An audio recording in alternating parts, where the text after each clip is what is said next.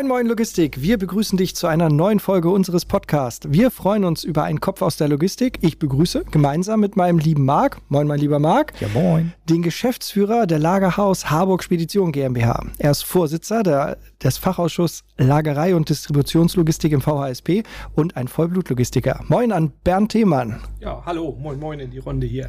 Herzlich willkommen und vielen Dank, dass du dir Zeit für uns nimmst. Und ähm, ja, für die, die es nötig haben, dann auch ein Prost. Ja. Ich fühle mich angesprochen und angespritzt.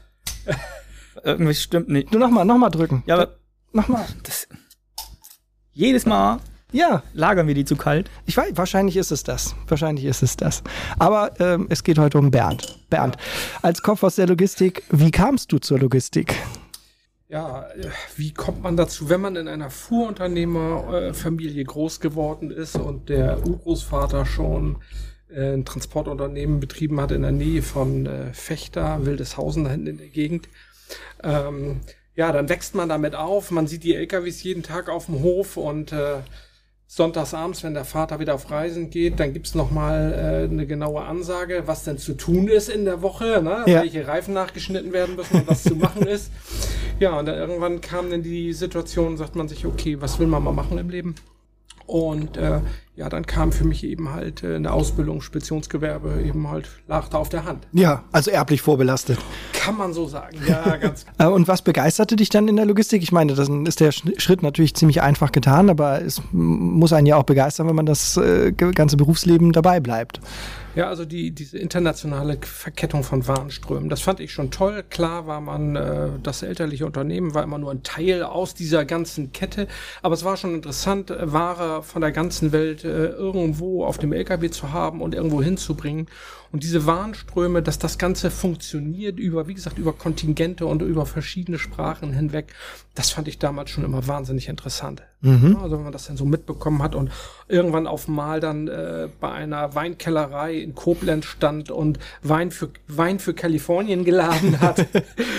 und ähm, ja, das war schon irgendwie ganz, äh, hat mir irgendwie gefallen oder habe ich gesagt, Mensch, da hast du, da hast du Lust zu, das, das könnte, das wäre, wäre etwas. Mhm. Ja, das glaube ich. Das ist auch das, was mich so fasziniert, dass man einfach so viel mitbekommt, wenn man dann auf einmal, was weiß ich, irgendwie im Sauerland bei so einem Kunden ist und auf einmal, nee, wir sind Weltmarktführer im Bereich, hm, hm, hm, und dann, echt? Hier? Auf dem Dorf und aber dann ein, ein, ein, ein so spannendes Unternehmen dann da trifft und das ist halt, dafür ist die Logistik gut. Man kriegt einfach so aus allen Branchen irgendwas mit. Das, das ist, ja. für mich immer wie so ein bisschen wie die Sendung mit der Maus. Ne? Ja. Man, man, kommt zu Unternehmen und sagt sich, ey, das ist einfach toll. Und ich glaube, wenn man immer interessiert ist und auch über seinen Tellerrand hinwegschaut, dann äh, ist es auch das, was einfach die Sache so interessant macht. Ja, ja, und das habe ich auch festgestellt. Die Leute haben, haben halt auch, also wenn man selbst als Logistiker Interesse daran hat, dann bekommt man auch immer ganz viel erzählt und ganz viele Führungen und so, ah, willst ja. du das mal sehen? Mhm. Also ich war mal bei der, bei der First Alpine in Graz. Das ist ja so ein, so ein gigantisches Stahlwerk, was also das, wie, wie, wie so ein ganzer Stadtteil in Graz. Und ähm, weil wir das halt so faszinierend fanden, was, was da alles so transportiert war, haben sie gesagt, ja, aber kennt ihr das hier bei uns eigentlich? Nee, ja, dann kommt mal mit. Und dann sind wir da, ich weiß nicht, zwei, drei Stunden durch dieses Werk und wir haben alles gesehen und erklärt und komm, steig mal hier aus und dann müssen wir uns das nochmal angucken, müssen wir dem mal Hallo sagen. Und, und, und das finde ich halt so cool, ne? diese, diese Integration in alle Abläufe, das macht halt richtig, richtig Laune. Du hast ja jetzt schon zwei, drei Jahre Erfahrung, mehr als Marc und ich. Hat sich eigentlich in den, in den ganzen Jahren in der Branche irgendetwas verändert, wo du sagst, ja, okay, das ist schon ein grundlegender Wandel gewesen? Ich frage einfach mal, was hat sich nicht verändert? Sehr gut, ja. ja, also man soll ja eigentlich nicht mit einer Gegenfrage antworten. Aber es ist in der Tat, äh, glaube ich schon, äh, dass äh, sich sehr, sehr viel getan hat. Und Logistik bedeutet eigentlich ein ständiges Anpassen an neue Herausforderungen, äh, immer wieder sich neu erfinden und nach Lösungen für Kunden zu suchen. Ähm, es gibt Veränderungen in Gesetze, Klima, geopolitische Veränderungen. Das ist so vielfältig. Äh, ja, und wenn man dann glaubt, man weiß so ungefähr alles, dann fängt alles wieder von vorne neu an, weil es äh, sich im Zoll was geändert hat, in den Tarifen was geändert hat oder was auch immer. Also das ist, äh, dadurch bleibt es und ist es eigentlich immer spannend, diese, dieses Metier. Das stimmt. Wenn du jetzt nicht in der Logistik tätig bist, ne, was machst du sonst? Was sind so deine Hobbys? Was passiert ansonsten in deinem Leben? Ja, wie denke ich so, bei vielen steht immer so die Familie relativ weit oben. Nun ist meine äh, Tochter 23 und äh, äh, Flücke geworden, so dass dann auch für andere Dinge auch äh, mehr Zeit mal bleiben. Aber ich äh, fahre gerne mit dem Motorrad mal durch die Gegend.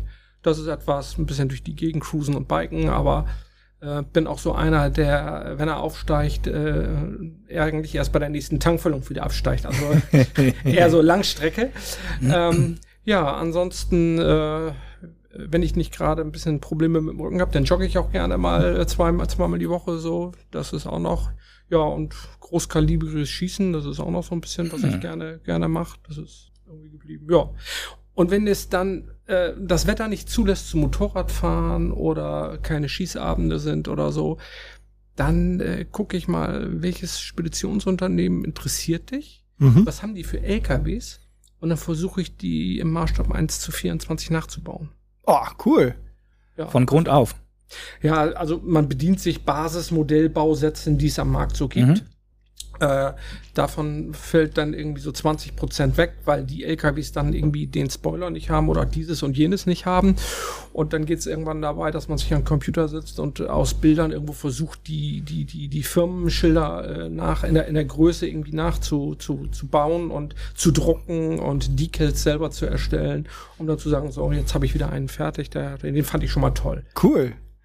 Also, ich meine, das mit Modellbau ist, ist äh, mega beeindruckend. Ich hätte da die Ruhe nicht für. Aber ein Logistiker, der bewaffnet ist, gut zu Fuß ist und flüchten und kann. Und Motorrad fährt. Und Motorrad fährt. Das ist natürlich immer schon eine gute Paarung. Ja, das ist, ja. Das ist gut fürs Inkasso, ne? Ja.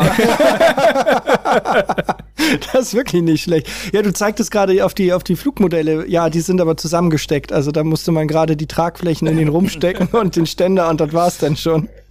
Ähm, ja, nee, nee, deswegen, mir geht das ab. Aber es ist bestimmt ein schönes Hobby. Da kommt man, glaube ich, gut zur Ruhe. Ja. Was wärst du geworden, wenn nicht Logistiker?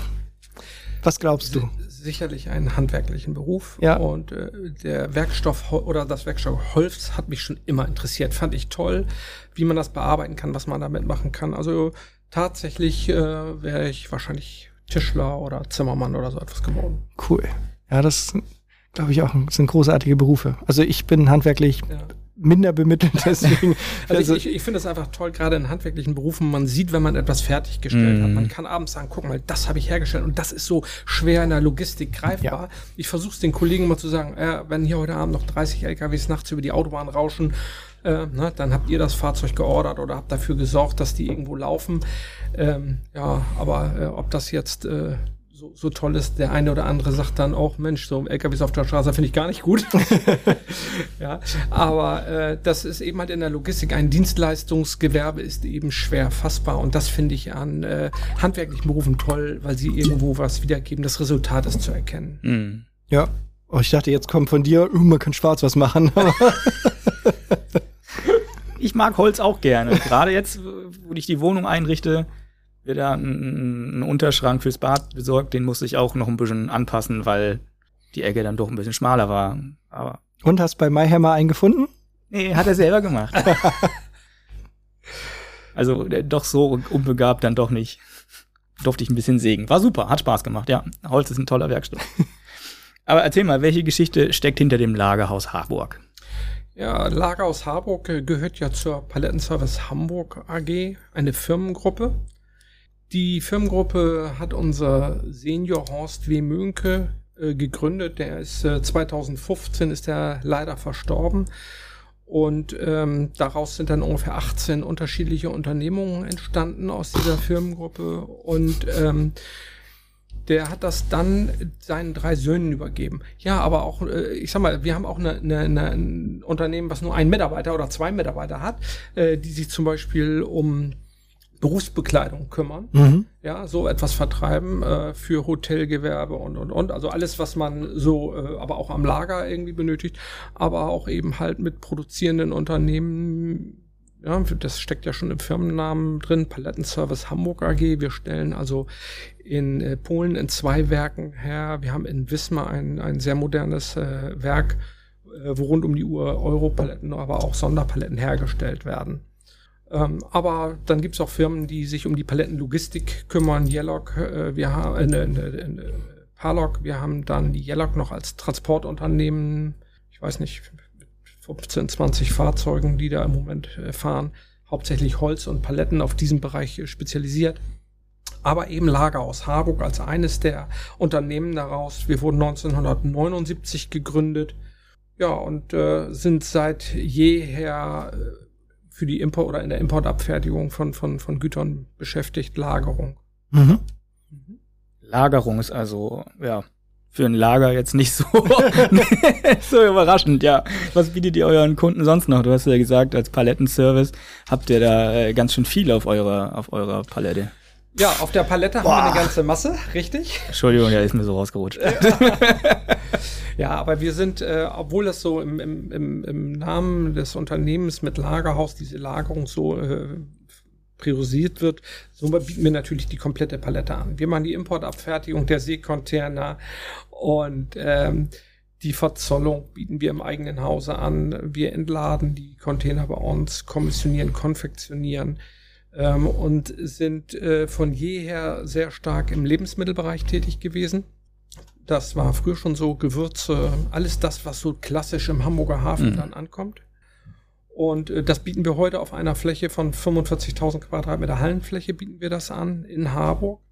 Und haben uns in den letzten Jahren aber auch gerade, weil Lebensmittel, äh, auch dort ist immer wieder Veränderungen an den Anforderungen, gibt uns immer weiterentwickelt, sind äh, AEO, sind, äh, haben alles als äh, Zolllagerflächen angemeldet und ähm, ja, haben dann irgendwann gesagt, okay, wir müssen uns zertifizieren, um eben halt den Standards, die in der Industrie gefordert werden, äh, mithalten zu können. Ja, dann äh, bieten wir natürlich anschließend auch den europaweiten Versand mit Speditionspartnern dann an. Ja, wobei wir keine eigenen Fahrzeuge in diesem Bereich einsetzen, sondern wir gehen tatsächlich über Markt und gehen an die Partner, die ihr Handwerk da wiederum gut verstehen ähm, denn ich glaube, einer, der da hingeht und sagt, ich kann alles und bin alles und mache alles, äh, da zeigt sich dann immer ganz schnell, was sie denn tatsächlich können. Ja. Und ähm, ja, und das ist eigentlich etwas, äh, wo wir, wo wir immer weitergegangen sind, so dass wir heute auch zum Beispiel die Silierung äh, von äh, Ware in Silofahrzeuge vornehmen, was wir vor einigen Jahren noch nicht gemacht haben. Mhm. Ja, Logistik steht und fällt auch immer mit den Partnern. Ich habe da mal eine Zwischenfrage. Das ist so, ja, also ähm, wann immer man auf Leute trifft, die mit Lagerei was zu tun haben, die schmeißen dann so mit den mit den Lagergrößen um sich und sagen dann halt 45.000 Quadratmeter, so wie du jetzt. Jeder, der noch nie irgendwas mit Lagertätigkeiten zu tun hat, der kann sich nichts darunter vorstellen. Also unter diesen Größen 45.000 Quadratmeter. Jumbo Schreiner. Wie viele Fußballfelder sind das? Genau, ja. ich, kann, ich denke dann auch, ist das 45, ist das jetzt viel? Ist das irgendwie wenig? Ist das ein Mittel? Mittelfeld. Was bedeutet das denn? Ne? Also kann, kann, man das irgendwie mal in so einen Zusammenhang bringen, dass man sagt, naja, pass mal auf, also ein, ein kleines Lager hat 1000 Quadratmeter oder so. Da, also ich finde es nämlich immer spannend. Ich kann mir unter 45.000 nichts vorstellen. Äh, ich glaube, das ist ganz schwer in einer Relation so zu setzen. Ich denke, das Unternehmen wie eine BLG oder äh, ein Kühnonagel oder was weiß ich, dass das dagegen gar nichts ist, sag mhm. ich jetzt mal so. Ähm, also insofern weiß ich nicht, wie man das in einer Relation. Wir für uns ist das, finden das schon äh, beachtlich. Also das heißt, wenn wir alle Flächen ablaufen müssen, was wir aufgrund unserer IFS-Zertifizierung auch immer machen müssen, sind schon eine ganze Zeit dabei unterwegs. Und äh, die Flächen stellen für uns eigentlich immer mehr eine größere Herausforderung, dass sie den baulichen Gegebenheiten immer standhalten. Ne? Also jeder, der äh, ein Häuschen zu Hause hat, der weiß, wenn mal die Dachrinne schief ist, wie schwer das ist, dafür einen Handwerker zu bekommen und dann immer wieder das auf dem Laufenden äh, zu halten.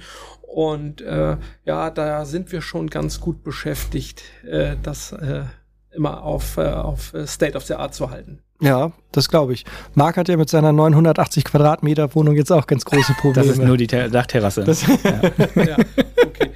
Also dann, dann, das wäre ganz gut. Also deine Wohnung würde dann ein paar Mal bei uns reinpassen. Ja. Ein paar, also so eine Handvoll, ja. Und die Garage dann auch noch, ja. Was ist das Besondere an euch? Also ich entnehme euch, dass ihr schon ein ziemlich gutes Rundumprodukt anbietet. Ein paar Sachen werden outgesourced. Ich traue auch keinem Restaurant, das italienisch, asiatisch und türkisch anbietet. Äh, muss man schon einen Spezialisten haben. Wir machen das ja auch so. Wir äh, suchen uns die Sachen, aber die Fahrer, die äh, sind davon außerhalb. Was macht euch besonders? Wir sind kein Konzern. Und ich glaube, das ist ein ganz wichtiger Punkt, den auch in, gerade in unserem Sektor, in dem wir tätig sind, das heißt nicht, dass ich gegen Konzerne bin. Also ich glaube, jeder hat so seine Daseinsberechtigung am Markt und äh, die muss es auch geben. Ähm, wir sind aber, bei uns zählt eine, Kunden, eine persönliche Kundenbeziehung. Ich glaube, das wissen auch unsere Kunden wiederum zu schätzen. Das heißt, wenn die mit Aufgabenstellungen zu uns kommen, dann werden sie ernst genommen, dann wissen wir das einzuschätzen Und äh, sie sind eben halt nicht die Nummer 247 in der Warteschleife. Und also ich sage mal gerne, wir sind vom Mittelstand für den Mittelstand. So, das würde das vielleicht äh, so einigermaßen treffen. Ja, und dazu gehören einfach motivierte und tolle Mitarbeiter. Ja, das äh, ist auch wichtig. Äh, mein äh, Geschäftsführungskollege, der Guido Mönke und ich, wir gehen also morgens äh, durchs Büro und wir begrüßen eigentlich jeden persönlich. Im Moment durch Corona natürlich mit einem mit einer gewissen Distanz, aber äh, man versucht einfach morgens schon mal zu schauen, wer ist da, wie läuft's, wie geht's demjenigen. Und äh, das ist sicherlich äh, ne, ein Unterschied zu einem Konzernunternehmen.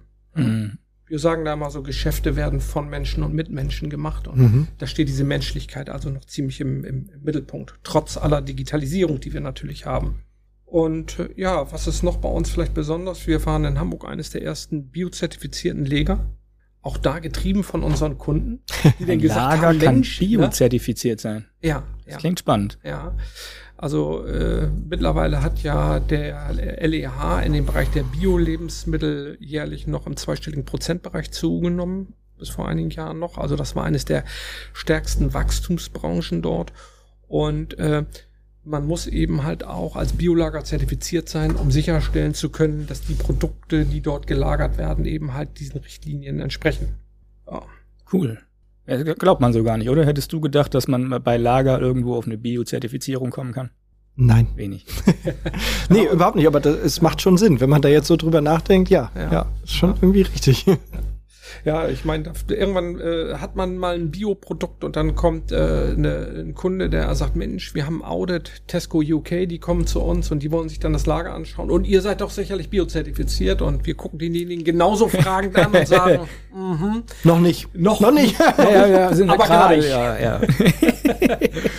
ja, äh, und so kommt man dazu und äh, wir haben ja gemerkt, dadurch, dass wir schon hierher in diesem äh, Produktsegment tätig gewesen sind, äh, dass das auch äh, ja ein, ein, ein ständig wachsender Markt ist und äh, dem sind wir treu geblieben. Was so ein bisschen off-topic ist, ne? aber Tesco UK, ich war mal auf Sprachreise in England und ähm, es gab dort für einen Pfund ähm, irgendwie so fünf oder sechs Donuts, die am nächsten Tag abgelaufen sind. Ja. Die waren absolut matschig und wir haben jeden Tag bestimmt vier oder fünf von den Teilen gegessen, weil das so großartig war. Das war also Junkfood par excellence. Mehr, mehr, mehr Müll konntest du dir, glaube ich, gar nicht zuführen. Ne? Aber das war so großartig, weil diese, diese Donuts so durchgesippt und einfach nur matschig waren. Ähm, ganz hervorragend. Deswegen, also jedes Mal, wenn ich Tesco höre, denke ich, oh, diese Donuts noch jetzt, 23 Jahre später. also das ist ja eigentlich ist ja der Grund, warum ich heute hier bin, ist, dass ich eigentlich ein Franzbrötchen erwartet habe. Ne? Apropos durchgesapschte Donuts. Ja, ja, ähm, ja, wir haben. Ähm, die Problematik hängt mit dem GDL-Streik zusammen. Ich bin heute Morgen am Hauptbahnhof vorbei und dachte, boah, ich könnte jetzt noch gerade welche kaufen, aber ich weiß ja nicht, wie lange ich gleich da unten stehe und warten muss. Dann habe ich nur zwei Minuten gewartet und äh, hatte auch nicht die Zeit, nochmal hochzugehen. Sonst hätte ich tatsächlich welche mitgebracht. Ihr hättet ruhig was sagen können, dann hätte ich welche mitgebracht. Konnte ja keiner ahnen, dass wir oh. beide nicht dran. Äh. Oder ich auch. Also ja, ja, wir hatten, aber wir sind dann irgendwann auf Bier umgestiegen, weil die Leute uns dann irgendwie als Feedback gegeben haben. Unter kannst du denn einblenden von Marcel? Er kommt, er kommt, er kommt. Podcast at sitra-spedition.de äh, haben wir nämlich das Feedback bekommen, dass ähm, dieses ganze Gesabbel über die Franzbrötchen, ähm, äh, also das ist irgendwie total toll und Franzbrötchen sind super, aber alle mögen sie sapschig. Wir sollen nicht mehr fragen, wie die Leute ihre äh, Franzbrötchen. Und deswegen sind die hier so ein bisschen ausgefasst worden im Podcast. Fand ich auch, auch schade eigentlich. Ja, ich wollte ja auch nicht drüber reden, ich wollte sie nur essen. Ja. Verdammt. Wir schicken Einmal. welche, wir schicken welche Einmal vorbei. Einmal lassen wir sie weg ja, und dann ja. haben wir den Salat. Ja, aber viele dann ja auch irgendwie das mit dem Bier nicht so gut fanden. So Bier und Franzbrötchen passte denn nicht. Und, ah, ich glaube, wir sind Logistiker. Ich glaube, wir, wir, wir vertragen beides. ja, wer, wer, wer sapschige Donuts, äh, die am nächsten ja. Tag ablaufen, essen kann, der kann auch Franzbrötchen mit Bier. Ja. Ich, ja, mich stört das nicht. Ja, Gerade du mit deinem Mädchenmagen. Mit Mädchenmagen. nee, ich bin einfach ein Typ, der sagt äh, Ja zur Hygiene in allen Belangen des Lebens. Und gerade auch, wenn es irgendwie um Nahrungsmittel geht, ne, kann man sich ja auch mal angucken, wo man denn isst oder wo man das Essen denn halt herholt. So, so. Punkt. Und genau deswegen gibt es eben halt biozertifizierte Lager, damit man eine Qualitätssicherung hat und genau weiß, was in diesem Lager ist, steht.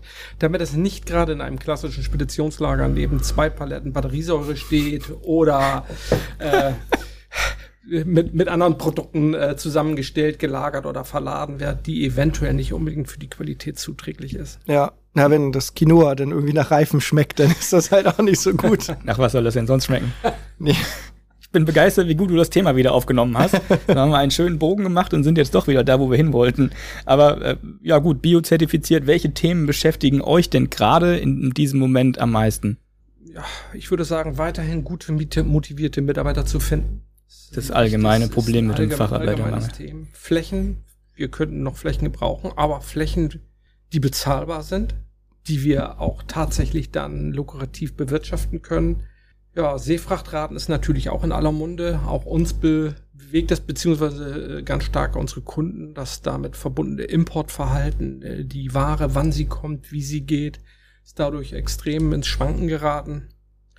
Ja, und äh, Energiekosten sind auch ein Thema für uns. Strom, Diesel, alles solche, solche Themen, die letztendlich die Wirtschaftlichkeit oder aber auch einen Standort äh, ne, ausmachen. Ja. Ja, beim Thema Seefrachtraten und alles. Ne? Einen lieben Gruß an die EU-Kommission. Vielen Dank für die Gruppenfreistellungsrichtlinie, auch für die Verlängerung.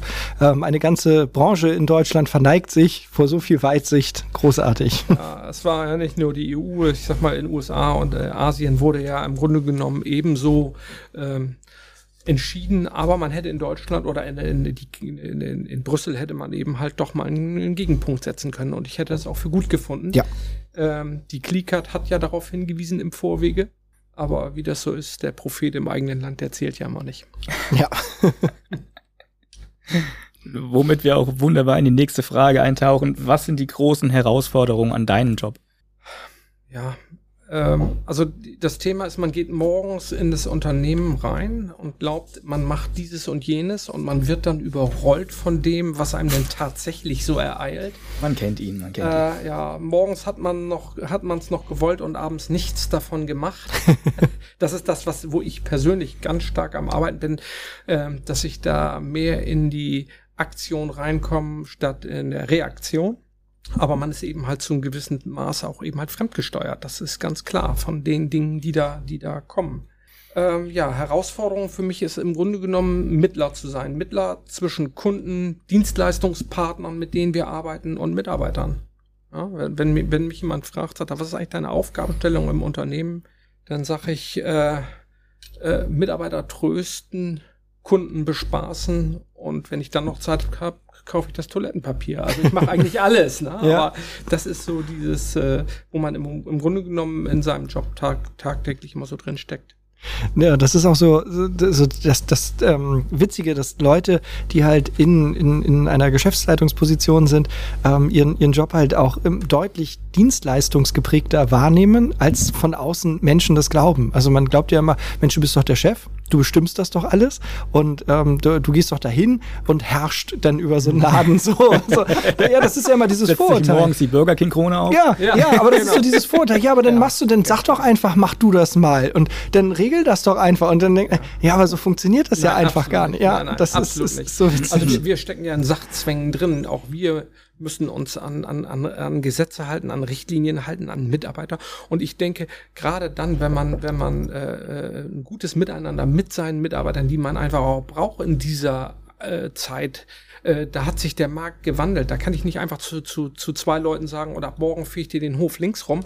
Wenn die das nicht wollen, wenn ich sie nicht mitnehme auf die Notwendigkeit und ihnen nicht erkläre, warum es wichtig ist, diesen Hof zu fegen, mhm. dann sagt er, du, äh, da hinten, da ist auch noch ein Unternehmen, da kann ich den Hof wieder rechts rumfegen, da muss ich nicht mal dir links rumfegen. Ja. Ja. ja. Ja, das ist auch, ich meine, das ist natürlich auch ein schönes Zeichen, dass man sieht, dass sich auch, sagen wir, der, der, der Mitarbeiter in Anführungsstrichen, ne, das ist sehr verallgemeinert, nun auch entwickelt hat, ähm, hin zu, zu äh, sagen wir mal, einem, einem eigenständigen Individuum. Das ist jetzt natürlich vom Generalisierten auf Spezielle, aber trotzdem ist es ja so, ähm, dass der, der durchschnittliche Mitarbeiter heute erklärt bekommen möchte, warum Dinge passieren. Das war ja vor Jahrzehnten gar nicht so. Das waren ja, oftmals ist man dann irgendwie als Mitarbeiter Befehlsempfänger gewesen und mittlerweile ist man aber so emanzipiert und so eigentlich ja auch gut ausgebildet, ne, dass man auch ein Anrecht darauf hat, zu erfahren, warum Dinge einfach auch geschehen. Das finde ich eigentlich auch was einen guten Aspekt. Und ich äh, stelle ja fest, die besten Ideen für äh, Probleme heraus, die kommen ja auch von den ja. Sachbearbeitern, von den ja. Leuten selbst. Ich, ich stecke ja in gewissen Prozessen gar nicht drin, wüsste jetzt also gar nicht, wie ich den Lösungsansatz sofort hätte. Derjenige sagt sich aber, wir haben das Problem und ich sehe da die Risiken und die Chancen. Und das ist einfach das Schöne, wenn man äh, motivierte und engagierte Mitarbeiter haben, dann tragen die genau dazu bei und finden diese Lösungen. Äh, ich, ich glaube, das ist auch ein Unterschied, wo wir uns, ich sprach eben Konzern an, wo wir uns ja auch äh, als Mittelständler vom Konzern unterscheiden. Die Konzerne äh, stückeln ihre Prozesse, einen Importprozess in viele kleine Teilbereiche, setzen dort Mitarbeiter dann drauf, die auch relativ schnell eingearbeitet, aber auch ersetzbar sind. Mhm.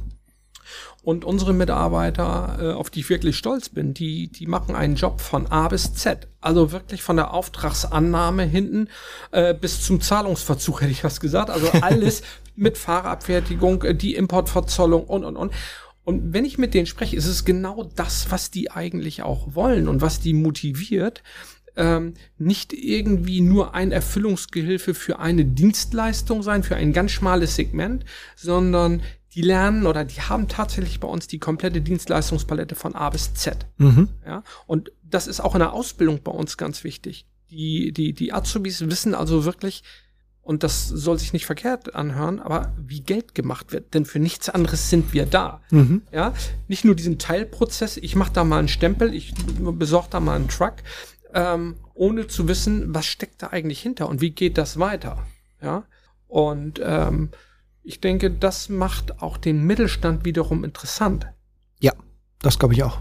Mhm. Einfach, dass man, man viel, viel breiter A ausgebildet wird und B vor allen Dingen gefordert wird, dass man dort halt nicht irgendwie dieses äh, zieh ran, klapp auf, tu rein, schieb weg, ja, ne, immer ja, genau. das Gleiche macht, sondern dann halt auch irgendwie vielfältigere Herausforderungen im Arbeitsalltag hat, ähm, damit man nicht irgendwie das Gefühl hat, man wäre irgendwie in so einem in so einem Büro Fließbandsystem irgendwo unter. Und damit auch das ganze Produkt besser versteht, als wenn man immer ja. nur dasselbe macht. Ja.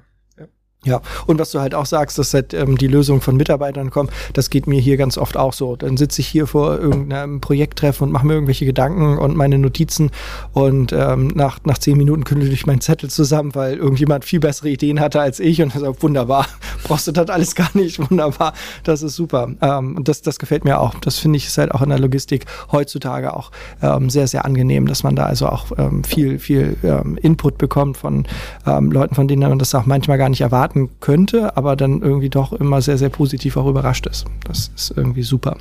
Was sind eigentlich so die großen Herausforderungen in der Logistik aus deiner Sicht? Wir haben ja jetzt nun bewegte Zeiten nach Corona ähm, oder naja, vielleicht im abebbenden Corona muss man sagen. Ähm, äh, Hoffentlich. toi, toi, toi. ähm, wir haben das schon angesprochen mit den Problemen, mit den, mit den Reedereien, die wir haben. Ähm, genau, was sind sonst noch so die Themen, die die Logistik bewegen in deiner Welt? Im Grunde genommen genau äh, ich sag mal, das Thema heißt ja bei uns hier Köpfe aus der Logistik, ne? Und ich glaube, diese Köpfe brauchen wir. Wir müssen äh, das Speditionsgewerbe aus diesem Hinterhofmilieu rausbekommen, aus dieser Schmuddelecke. Gestern Abend war wieder ein schöner Tatort dazu, ja, der das wieder so äh, gerade hier auch in Hamburg spielte mit Wilhelmsburg und irgendwelchen Garagen, wo LKWs dann da repariert werden. Also wir müssen das Gewerbe für junge Menschen interessant machen. Das ist ganz wichtig, um ihr den Stellenwert zu geben, der ihr auch zusteht nicht den wir erst erlangen wollen, sondern ich glaube, Logistik hat einen hohen Stellenwert und ähm, der wird nur nicht so wahrgenommen. Und denn nur mit klugen Köpfen und Ideen ähm, können wir diesen Standort Deutschland auch sichern. Das mhm. ist einfach wichtig, dass wir das hier halten. Ähm, ja, was sind noch Herausforderungen? Das ist einmal die Umweltpolitik, die wir, die wir äh, vorantreiben müssen, in der wir einfach in diesem Dilemma, wir im Moment drinstehen. Wir müssen Lösungen finden für das, was da auf uns zukommt, für uns und auch für nachfolgende Generationen. Das darf aber nicht einseitig zu Lasten der deutschen Unternehmen gehen auf Basis von politischen Alleingängen, die wir hier in Deutschland machen, sondern das muss auf EU-Ebene, mindestens auf EU-Ebene erfolgen. Denn ähm, nur wenn wir europäische Rahmenbedingungen haben, an die wir uns alle in Europa zu halten haben, dann haben wir auch die Chance für Wettbewerbsgleichheit, für gleiche Voraussetzungen in diesem Bereich und wir bekommen ja auch viel mehr Player in diesem Bereich rein, die dies dann auch umsetzen. Mhm. Also wenn ein Einzelner anfängt, den berühmten Q-Tip zu verbieten, dann hilft das nicht viel, wenn ich im Amazonas noch rückwärts mit dem Kipper äh, den, den Müll mhm. in den Amazonas kippe. Klar stellt sich dann immer die Frage, was fängt als erstes an? Ne? Ich muss doch hier schon mal anfangen, um das auch zu machen. Ja, aber wenn ich jetzt mal auf Europaebene, da müssen wir möglichst viele Player zusammenbekommen, denn eine gute Umweltpolitik äh, wird teuer und schmerzhaft sein. Und dann geht es nur, wenn alle davon betroffen sind. Mhm. Das ist zumindest meine, meine persönliche Meinung. Und äh, ja, dann kann man auch an größeren Umweltzielen gemeinsam arbeiten. Und ähm, dann denke ich, dass auch ähm, die Logistik als solches in der Wahrnehmung bei uns in Deutschland, bei den Menschen, bei der Bevölkerung total unter ferner Liefen ist. Ja.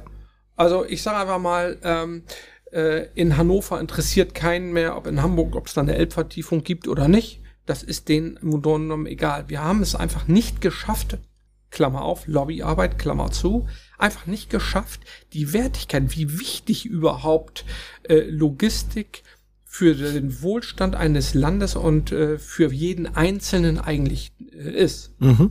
Ja. Und ich glaube, dass das etwas ist, wo wir, wo wir äh, mehr tun können müssen, äh, von der Politik ein wenig mehr Beachtung ich mir wünschen würde, wenn das so kommt. Und äh, denn am Ende lassen sich auch die ganzen Umweltziele nur durch Steuern, durch Gelder finanzieren, wo eine starke Wirtschaft wieder hintersteht. Ja, definitiv. Ja. Das ist aber auch eines der großen Probleme der Branche. Wir sind, wir sind die unsichtbare Industrie. Ähm, äh, ich glaube, ähm, die Autorin hieß Rosa Green. Ähm, die hat äh, mal ein Buch geschrieben, das heißt 90% of everything. Also 90% von den Dingen, mhm. die um uns herum ähm, existieren, sind mindestens einmal mit dem Schiff verladen worden oder mhm. transportiert worden. Und da sagt sie halt auch, das große Problem der Logistik ist, dass sie einfach unsichtbar ist. Wir nehmen sie nicht wahr, also uns nerven die LKWs auf der Straße, das stimmt schon irgendwie.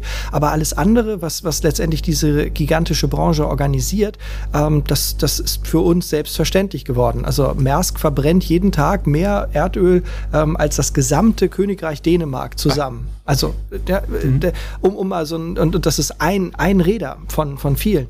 Ähm, äh, wir, wir haben irgendwie drei Millionen äh, Beschäftigte im Logistikbereich in Deutschland. Allein in, in Hamburg gibt es über 2000 Logistikunternehmen. Also, wir, das ist ja unfassbar, was alles passiert. Und jeden Tag, egal wo wir sind, wir sind an der Tankstelle, können Croissants essen. Ob wir das jetzt gut finden oder nicht, ist ja egal. Aber ähm, äh, wir, wir können irgendwie den, den, den ähm, Alpenmilchjoghurt in, äh, in Hamburg kaufen, genau wie, so wie wir den Nordsee äh, Joghurt irgendwie in München kaufen können. Das ist halt alles irgendwie selbstverständlich für uns. Aber was da für, für Transportleistung hintersteht, für, für Management, für, für Ideen, für, für Systeme, das nimmt keiner wahr. Das ist halt alles immer unsichtbar, sondern Hauptsache Regale sind voll, alles ist fein. Müll fährt weg, ist auch Logistik, ne? Genau. alles ist fein. Und da sind wir nicht gut, das richtig ähm, darzustellen. Also ähm, andere Branchen sind da ja nun, nun also ich meine, gerade mit der, mit der GTL gerade ist natürlich ganz aktuell, dass dann da alle, alle Bahnführer streiken.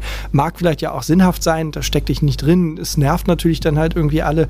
Ähm, äh, aber, aber wir, angenommen, die Logistik würde mal drei Tage sagen, machen wir nicht. Da ja. würde schon am, am, Vormittag des ersten Tages würden überall die Telefone klingen, egal was ihr wollt, machen wir. Ja. Aber wir kriegen es nicht hin, so etwas zu organisieren für unsere Themen, wo wir sagen, naja, aber da brauchen wir vielleicht auch mal irgendwie Unterstützung. Ne? Das ist halt so ein bisschen das Problem. Ja, das stimmt. Eins der, der ganz großen Probleme jetzt für uns jetzt im Hamburger Hafen sind natürlich die Wartezeiten. Ähm, also wir hatten ja im, im, letzten Jahr viele Probleme an den Terminals. Das war Anfang des Jahres auch noch so. Das ist ein bisschen besser geworden. Wir haben es jetzt natürlich so, dass wir ähm, an den Terminals ähm, zwar ein ganz gutes Slot-Buchungssystem haben, aber bei den Hafenschuppen das gar nicht so. Also wir nehmen halt da schon wahr, dass wir bei den meisten Hafenschuppen teilweise vier, fünf Stunden stehen, um eine Teilladung zu laden. Das ist natürlich viel zu viel und das ist für uns ein großes Problem. Was aus deiner Sicht, wie kam es zum derzeitigen Wartezeitenproblem im Hamburger Hafen? Also ich denke mal, die Wartezeiten äh, sind kein neues Thema. Die gab es schon immer. Das ist ja etwas, was sich eigentlich eher in den letzten Jahren nur noch verschärft hat, weil ja auch viele andere Ressourcen am Rande ihrer Möglichkeiten sind. Mhm. Was nützt es, wenn wir heute ein Slot-System haben, aber der LKW im Stau steht? Ob er jetzt am, zum Terminal will oder, oder zu einem der Hafenbetriebe möchte, da ist das, ist es unwichtig. Der steht im Stau und wird diese Uhrzeit nicht schaffen. Mhm. Ja. Ähm, das ist also etwas, äh, wo wir äh, in den letzten 20 Jahren in unserer Infrastruktur definitiv auf Verschleiß gefahren sind, was sich jetzt auch äh, bemerkbar macht, wenn ich dann sehe, dass oder höre, dass gewisse Rheinbrücken komplett gesperrt sind, für LKWs Riesenumwege gefahren werden müssen. Mhm. Im Fernverkehr vielleicht nicht ganz so ein, so ein großes Dilemma, weil man seine Strecke entsprechend planen kann. Wenn ich dann allerdings vor Ort bin und im, im, äh, im mittelschweren Verteilerverkehr äh, bin mit zwölf Tonnen und eben halt diese Ausweichstrecken nicht nehmen kann, müssen die schon teilweise ganz schöne Umwege fahren. Mhm. Jeden Tag dann? Jeden Tag. Und wenn ich sehe, was hier in den letzten Wochen in äh, und in, in Hamburg auf, auf, auf den Straßen los gewesen ist, dann fehlen einem fast so ein wenig die Worte. Mhm. Auch wenn man viel Verständnis dafür hat und aufbringen muss, dass wir selbstverständlich jetzt die Versäumnisse der letzten Jahrzehnte nachholen müssen. Und ich bin ja froh, wenn gebaut wird. Ich glaube, da spreche ich jedem Logistiker, jedem Transportunternehmen äh, aus der Seele, die sagen, ja, wir brauchen heile und, und vernünftige Straßen. Wie es dann nachher umgesetzt wird, das stelle ich dann mal so ein bisschen in Frage, weil äh, es gibt bestimmt bei mir bestimmte Magistralen, da würde es sich äh, anbieten, wirklich 24-7 zu bauen. Ja. Und nicht nur äh, bisschen zeitversetzt äh, in, in anderthalb oder zwei Schichten und am Wochenende gar nicht. Ja. Also das ist, gehört sicherlich auch dazu. Was dann noch hinzukommt, die, wir sprechen ja auch von veränderten äh, Voluminas. Wenn wir heute die Schiffe sehen, wir, na, wie ich mal angefangen habe, da waren wir Schiffe, äh, Schiffe mit 5000 Toy, die waren schon groß, ne, die fanden wir schon, schon mächtig.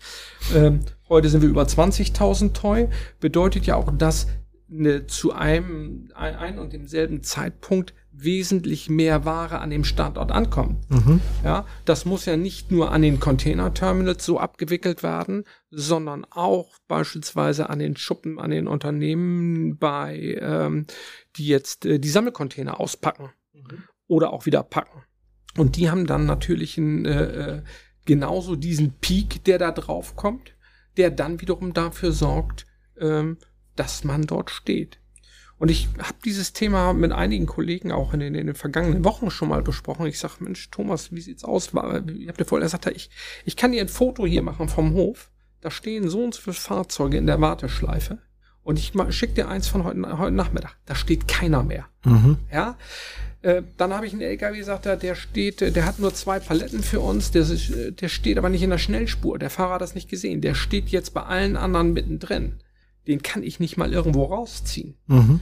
Und da sind also ganz viele kleinere Faktoren, die dafür sorgen, dass man eben halt, weil alle, ich sag mal, auch Fahrerkapazitäten, Fahrzeugkapazitäten, ja, die Fahrer sind darauf angewiesen, dass sie schnell entladen werden, weil die Fahrzeit aus ist. Wenn die aus der Ferne kommen, haben vielleicht noch Sammelgut morgens abgeladen, stehen dann am Shoppen irgendwo, den rennt die Zeit davon, mhm. weil die nicht mehr äh, ne, mit dem digitalen Tacho eben halt äh, an ihre Arbeitszeiten gebunden sind wo vielleicht früher vielleicht eher noch mal äh, ein bisschen Luft war, mhm. weil es nicht so eng getaktet war.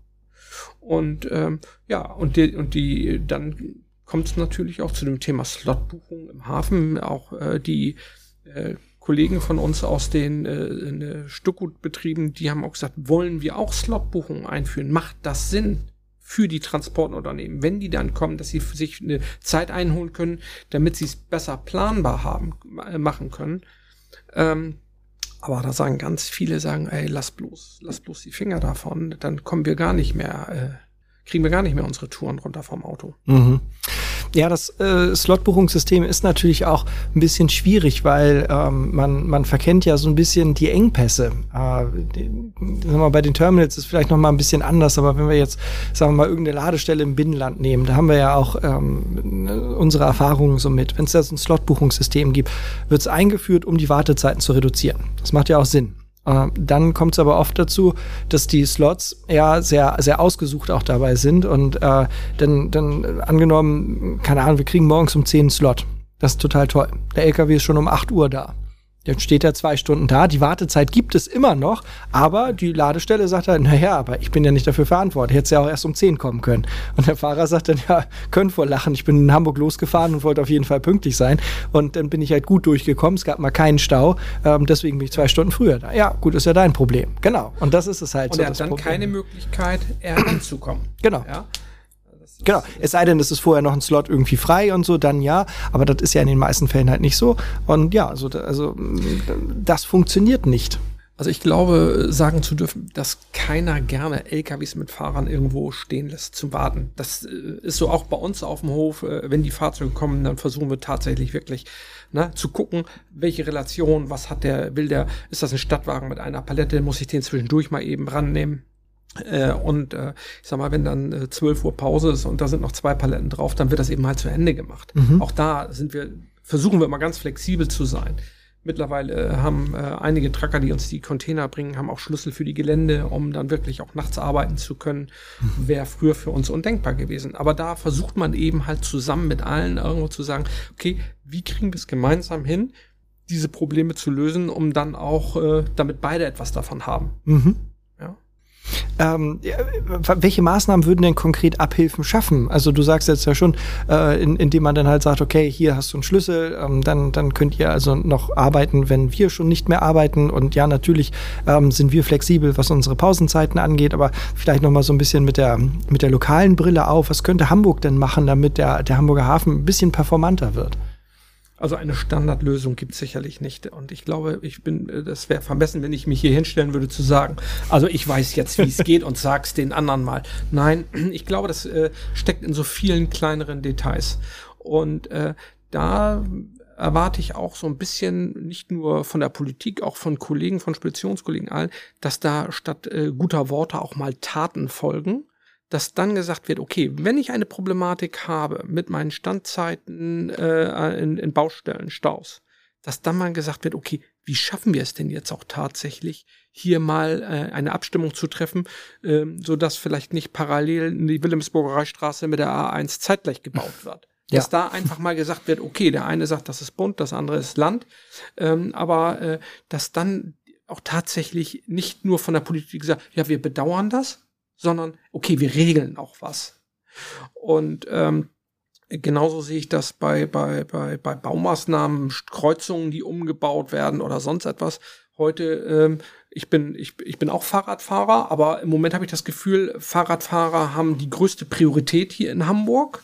Äh, das ist an vielen Stellen gerade da, wo wir industriell geprägte Gebiete haben, muss man sagen, da hat vielleicht mal dann äh, dieser Wirtschaftszweig den Vorrang und Ja. wir müssen die Fahrräder irgendwo so ein bisschen beiseite bringen. Ähm, und wenn man dann, äh, ich sag mal, alle aus, da was beitragen, dann wird man auch mit vielen kleinen Lösungen etwas schaffen. Mhm. Ich sag mal so Slotbuchungen kurz vor Ostern, wenn ich dann gucke bei den Terminals, dann wundert mich immer, wie schnell die ausgebucht sind. Da frage ich mich, liegt's daran, weil uns ein Werktag fehlt? Oder liegt es auch daran, dass uns ein Werktag fehlt und viele Mitarbeiter der Hala in Urlaub möchten, Mhm. denen ich dann vielleicht keinen Urlaub geben könnte? Ja. ja, weil wir dann uns schon ein Werktag fehlt, ja. Ähm, ist aber intransparent, wir können ja nicht sehen, ne? ich möchte da auch äh, wirklich keine falschen Anschuldigungen oder was in, in die Welt setzen. Ähm, aber das sind, äh, sind, äh, sind Sachen, wenn man da tatsächlich mehr aufeinander eingehen würde, wenn man versucht, dort Lösungen gemeinsam zu finden, ähm, die auch so ein bisschen über den Tellerrand hinausgehen, dann wird's helfen. Mhm. Das glaube ich auch. Nun sind wir ja Technologie. Enthusiasten, wenn ich das mal so sagen darf. Ähm, was, was findest du, was ist so ein Must-Have für einen Lagerbetrieb heutzutage? Gute Mitarbeiter. Gute Mitarbeiter? Fällt mir spontan ein. Nee, klar, ohne Spaß. Aber wir brauchen Flächen, die man effizient äh, bewirtschaften kann. Das ist, das ist wichtig. Wir brauchen gute IT-Lösungen, EDV. IT, die sich nicht zum Selbstzweck hat, sondern die wirklich äh, Verbesserungen schafft, die Mhm. also den Mitarbeiter unterstützt und nicht so ein Verwaltungsmonstrum wird. und ähm, ja, verlässliche und gute Internetverbindung zum Beispiel. So was ganz Simples, ne? Wir haben in Harburg haben wir noch kein Glasfaser. Ich habe, äh, ich äh, wohne nicht weit von hier. Ich hatte äh, vor drei, vier Wochen hatte ich vier Tage lang im Privatbereich zwar, aber ich hatte vier Tage lang kein Internet. Ja, ist für mich eigentlich ein, No-Go Tja, in der heutigen Zeit. als wir vor, ich weiß gar nicht, wann war das jetzt, sechs, sieben Jahren oder so, wollten wir ähm, Voice-over-IP hier einführen. Und ähm, dann haben wir das alles getestet mit der Bandbreite und festgestellt, das geht hier gar nicht. Also mussten wir eine Richtfunkantenne aufs Dach setzen, die bis heute noch läuft, weil wir bis heute hier keine Anbindung haben und wir sitzen hier im Hafenrandgebiet. Ne? Also das ist ja. ja jetzt nicht, wo man sagt, ja, Herrgott, ja, ein bisschen letzte Milchkanne und so. Nein, nein, nein, nein, nein, das ist Hafenrandgebiet in Hamburg. Ähm, ja, wir haben eine Richtfunkantenne auf dem Dach, damit wir dann also hier ähm, Voice-over-IP arbeiten können. Ja, das ist unvorstellbar eigentlich, Ja, ne? ja. Das ist, äh, man sieht von hier die Elfi so schön, aber äh, die große weite Welt, aber sie kommt hier gar nicht an. Genau, ja, riesengroßes Problem und das So ist nah in und doch vielen so Bereichen. Ja. Welche Trends sollten Logistiker allgemein so im Auge behalten? Du bist ja von Berufswegen schon äh, verpflichtet zu schauen, wie entwickelt sich die Logistik. Was glaubst du, was sind so die Trends, die wir alle mal im Auge behalten sollten? Für mich ist die Ausbildung der jungen Menschen, da ist wieder dieses Thema Personal, kluge Köpfe. Ja. Die brauchen wir einfach. Also das äh, ist ein, ist ein Dauerbrenner, der bleibt immer ganz oben auf der, auf der Agenda. Ähm, was für mich auch immer deutlicher wird, ist die Standortpolitik Deutschland. Wir dürfen nicht nur an Hamburg und Bremerhaven denken oder einen Wettbewerb zu Wilhelmshaven, sondern wir müssen tatsächlich als, als Deutschland denken. Deutschland hat eine große äh, Exportindustrie und äh, wenn die eine leistungsfähige Infrastruktur in ihrem eigenen Land haben möchten, dann müssen wir einfach sehen, dass wir da einfach ähm, hier für den Standort Deutschland denken und handeln. Mhm. Umweltpolitik bleibt auch weiterhin irgendwo ein Thema. Das wird uns, das ist etwas, wo wir in der Zukunft noch ganz, ganz stark dran arbeiten und dran denken werden. Ja. Ja, das Was ist eigentlich auch, so. auch Sinn macht manchmal. Ja, ja. Genau. Ja, ich habe schon gesehen, ihr habt ja auch E-Autos. Ne? Ja. ja. Ja, also Obwohl, ob das sinnvoll ist, das stelle ich mal in Frage, aber äh, gut, der Wille ist ja da. Ja, und also ich, ich muss halt sagen, ich finde ähm, den Gedanken halt einfach schön. Ich komme also von der Arbeit hierher, es sind ja, es sind ja alles Hybriden ähm, und ähm, äh, auch wieder zurück und das alles mit Ökostrom. Also ich, der, der, der Verbrenner geht ja nicht einmal an. Und das finde ich dann halt auch irgendwie ganz, ganz, ähm, ja, irgendwie beruhigend, so den Gedanken. Ähm, für, für rein Elektro hat's ähm, äh, noch nicht gereicht. Also äh, man muss ja halt auch einfach sagen, wenn wir irgendwelche Kundentouren haben, dann reißen wir halt auch einfach mal hunderte Kilometer am Tag halt ab und das geht halt im Moment mit den Elektroautos so noch nicht, jedenfalls nicht mit denen, die wir uns leisten können. Das muss man ja auch dazu sagen. Nein, aber das ist auch ein Grund, warum ich äh, zum Beispiel noch kein Elektrofahrzeug habe. Ich äh, wäre da auch offen für, aber ich halte eben halt diese ganze Entwicklung, diese sehr einseitige Mobilitätsentwicklung zum Thema Elektromobile halte ich also total verkehrt. Die gehen in die komplett falsche Richtung. Ähm, und äh, solche Themen wie Wasserstoff oder alternative Treibstoffe, da müssen wir uns wesentlich mehr öffnen. Ja. Ähm, nicht nur äh, für uns selber, sondern auch für den Standort Deutschland als Automobilnation. Äh, und ähm, da glaube ich einfach, dass wir zu einseitig im Moment noch, noch, noch sind. Ja. Äh, macht auch, wenn ich sehe, Fahrzeuge, LKWs mit Gasantrieb, äh, Förderung, ja, nein. Äh, da gibt's keine langfristige, verbindliche äh, Förderungszusagen oder Zusagen, wie läuft es, habe ich nun, äh, muss ich Maut drauf bezahlen, muss ich nicht. Und das ist für unser Gewerbe, die ja irgendwo bei Nutzfahrzeugen in Zyklen von, von vier bis fünf Jahren so denken, die müssen zumindestens für diesen Zeitpunkt auch eine Sicherheit haben Ja. für dem, was da ist. Und das fehlt mir einfach. Da ist irgendwie so ein bisschen, da fehlt die Bereitschaft, da auch mal zu sagen, so machen wir es. Mhm. Ja. Also da muss noch eine, einiges kommen, denn ich sehe uns nicht mit einem 40-Tonner Elektrofahrzeug die, Strecke nach München zu machen. Ja, solange ich nicht in einem Rutsch bis nach Köln zum Kunden kommen kann und noch zwischendurch noch äh, mir an die, an die Steckdose da mich versorgen muss, dann ist das für mich keine Alternative. Nee, nee, nee, das stimmt. Und äh, es ist halt auch immer schwierig, wenn die, ähm, wenn die, wenn die, wenn die Politik schon, sagen wir, Weichen stellt ähm, hinsichtlich einer Technologie. Das ist halt immer so ein bisschen fragwürdig. Ja. Ich denke, naja, das muss sich halt durchsetzen. Und wenn es dann aber schon quasi den Hoheitsbeschluss gibt, dass das gefördert wird und das eher nicht so, da haben wir schon oft falsch gelegen mit. Ja. Wenn ich dann so, so CO2-Bilanz äh, im Verhältnis zu einem Diesel, äh, Diesel ist so verpönt in Deutschland, ich halte ihn für eine der, der interessantesten Antriebstechnologien und der auch wirtschaftlichsten Antriebstechnologien und das dann äh, im Vergleich mit dem Elektrofahrzeug angeblich, ich habe selber nicht nachrechnen können, dazu fehlt mir das Basiswissen, aber äh, acht Jahre man braucht, bis überhaupt ein Elektrofahrzeug diese Bilanz erreicht hat, Mhm. Dann ist das für mich nicht unbedingt ein großer Schritt in die richtige Richtung. Ja, und halt auch das, ähm, äh, die große Frage, was passiert eigentlich mit den, mit den riesen Batterien am, am Ende? Ne? Mhm. Irgendwann Ja, sind ja. sie halt durch. Das ja. ist halt so. Wie kann man sie dann halt wieder recycling, äh, recyceln? Wie, wie können, wir ähm, das äh, zusehen, dass es nachher halt nicht in irgendwelchen Müllkippen landet und ähm, dann irgendwie so ähm, über Jahrhunderte einfach in irgendwelche Grundwässer absickert, so ja. bis sich das Thema irgendwie verrostet hat. Aber auch das, das ist eine europäische Aufgabe, diese gesamte Umweltpolitik dabei, ne? Ja. Wie, wie, sich das zu betrachten. Ja, auf jeden Fall. Bernd, äh, wir haben dich schon darauf vorbereitet. Wir haben ja äh, uns angeeignet in den äh, Podcast-Sendungen, wo wir Leute von außerhalb einladen, ein bisschen was zu spenden. Wir hatten jetzt, ich will es nicht wieder. Aus, außerhalb ist auch so cool. So. Ja, du kommst ja aus Harburg, so von außerhalb. ja, ja. Ich, ich habe einen Visa-Antrag gestellt. Ja, wir hatten jetzt unterschiedliche, ich, ich kriege die Organisation jetzt auch nicht mehr zusammen, ich war zwei Wochen im Urlaub, keine Ahnung. Wir hatten viele, viele interessante Sachen schon dabei. Hast du dir überlegt, an was wir spenden könnten? Nein. Gut, dann ich, geht das in unsere Kaffeekasse. Weil ich glaube, äh, dass ihr euch, wenn ihr euch mit solchen Dingen beschäftigt, also man hat geguckt, gibt es Flutopfer und, und, und, all diese Dinge. Ähm, ich weiß nicht, ich bin der Meinung, äh, hebt das für das nächste Podcast mit auf, äh, wo dann eventuell ein größerer Betrag zusammenkommt, wo jemand ein besseres Know-how und Wissen hat, wo es hingeht. Hatten wir so auch noch nicht. Machen das ist eine schöne Idee. Das ist eine schöne Idee.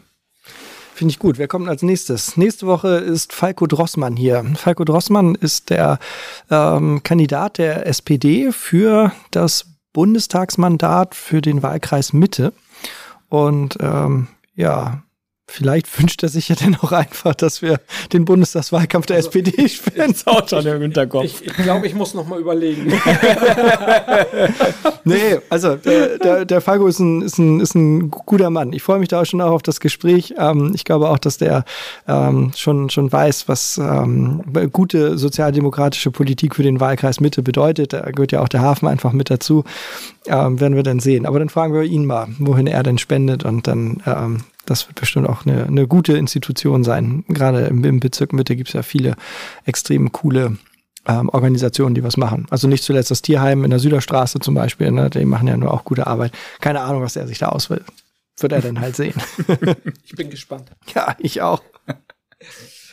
Gut, dann äh, danke Bernd, das war ein sehr interessantes Gespräch. Äh, Biozertifizierung und der Lagerhaltung. Das hängen geblieben. Ne? Ja, das hängen geblieben. Das ist hängen geblieben. Das ja, hat mich dann doch überrascht. Ich lade euch beiden gerne mal ein, äh, besucht uns mal. Ja, ja gerne. Dann zeige ich euch auch meine Druckentwesungsanlage mal. Da, das ist auch gut, ja. Ja, ja. Ich habe die Lizenz zum Töten. oh, das ist ein gutes Schlusswort. Da können wir gar nichts mehr dran sagen. Bernd, vielen Dank auch von meiner Seite für deine Zeit. Und ähm, liebe Hörerinnen und Hörer, bleibt entspannt, kommt gut durch die Woche und tschüss. tschüss.